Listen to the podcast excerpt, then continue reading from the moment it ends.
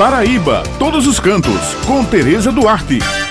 Bom dia, minhas amigas Josi, Bete Menezes, meu amigo Maurício, e um bom dia para todos os ouvintes que estão com a gente aqui no Jornal Estadual. A programação da Rota Cultural Caminhos do Frio no município de Alagoa Nova será encerrada neste domingo e na próxima segunda-feira, dia 15, será a vez do município de Remígio iniciar sua programação. A abertura será às 19 horas na Vila do Frio, com a participação especial do Civaldo, homenageando Pinto do Acordeon com Anderson e os sanfoneiros mirim da Orquestra Sanfônica. Eu conversei com o prefeito Francisco André Alves e ele me falou sobre a programação no município de Remígio. A gente está numa expectativa assim de, de, fazer uma grandiosa festa. A gente está sentindo saudade do Caminhos do Frio. Há dois anos que a gente não realiza e estamos nos preparando com atrações, organizando a cidade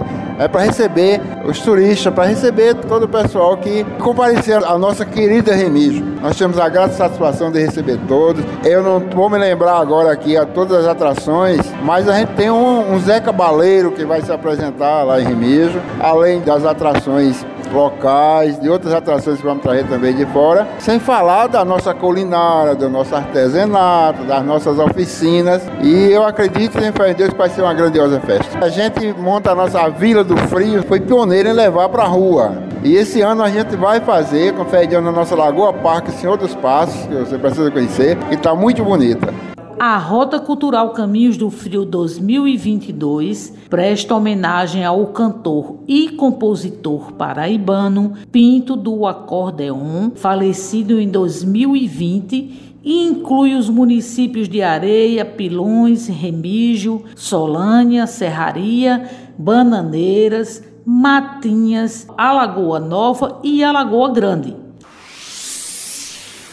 Agora, pessoal, vamos para João Pessoa, porque hoje acontece o aniversário de 21 anos de realização do tradicional assustado da Ruth Avelino. Isso mesmo, pessoal. Essa comemoração será no restaurante panorâmico do Clube Cabo Branco, no bairro do Miramar, a partir das 21 horas. Além de tocar as músicas que mais fizeram sucessos na década de 1970, 1980 e 1990, o evento deve reunir um público eclético, contemplando pessoas de diferentes gerações, com uma decoração e iluminação voltadas às memórias afetivas das boates daquela época. Bem, segundo a idealizadora e organizadora do evento, a jornalista Ruth Avelino, a festa deste ano será